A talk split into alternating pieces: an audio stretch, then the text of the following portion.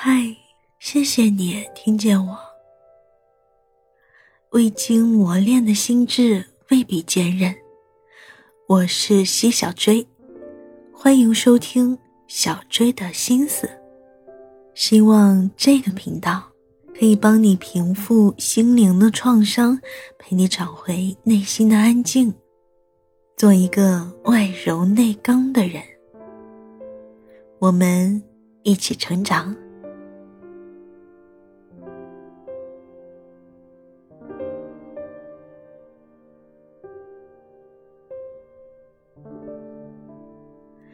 皮格马利翁效应认为，越高的期待会带来越好的表现，因为我们对他人的信念会影响我们对这个人所采取的行动，这种行动会影响那个人的自我信念，而那个人的自我信念又会促使他做出某种行动，然后这些行动再一次加强了我们对那个人的信念。以此循环。举一个例子，首先从你对他人的信念开始。假设你是一名篮球队的教练，克里斯和乔是篮球队的新成员。克里斯让你想起了一位著名的球员，但乔却让你想起了高中时期一名你讨厌的男孩。你在不知不觉中对他们的期待值也受到了影响。你的信念影响了你的行动。当你见到克里斯进入球场的时候，你会很高兴；当他打球时，你会敦促他做得更好，努力训练，多练习一个小时。如果他犯了错，你也会耐心的指导他。而当乔来到球场的时候，你却对他置若罔闻。你很高兴看到他得分，但并不会给出太多的反馈，也不会花费更多的时间帮他训练，并且当乔犯错误的时候，你会显得有点不耐烦。你的行为影响着他们的自我信念。克里斯觉得你很欣赏他。然后他也会报之以感激，他相信自己能够成功，但是乔觉得你对他既没耐心也不欣赏，他认为自己不会成功。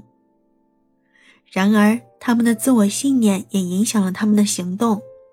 克里斯在打球过程中得到了越来越多的快乐，他从未缺席过任何一次训练。在比赛中，他一直全力以赴。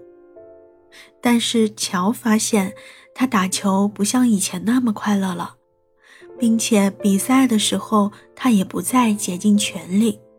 他开始偶尔缺席训练。就是这样的结果，最终强化了你对他们各自的看法。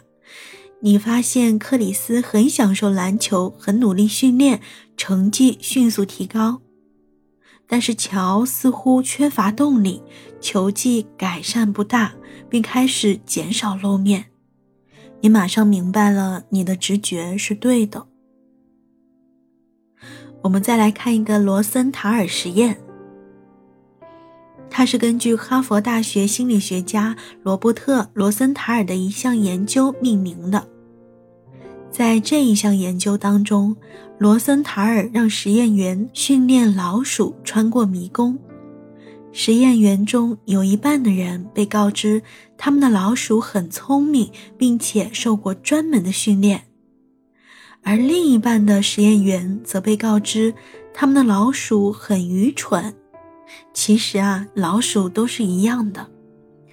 然而在实验过程中，被定义为聪明的老鼠表现啊要好于愚蠢的老鼠。这表明了训练员的期待会如何影响他人的表现，甚至是老鼠的表现。罗森塔尔随后和勒诺·雅各布森一起进行了学校里的皮格马利翁效应研究，在新的学年。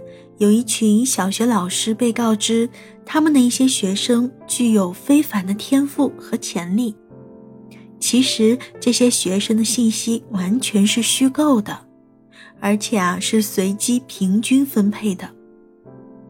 所有的学生都事先做了智商测试，在学年结束的时候，那些被称为更加富有天赋的学生，在智商测试当中要比其他的同学更加有明显的进步。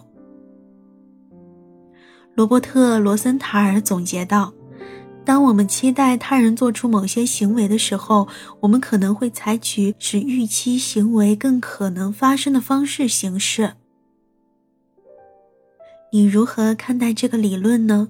如果你相信这个理论，那么你认为我们有没有办法保护自己不被别人消极的方式所影响呢？欢迎锁定播客《陶克斯朝思暮想》系列。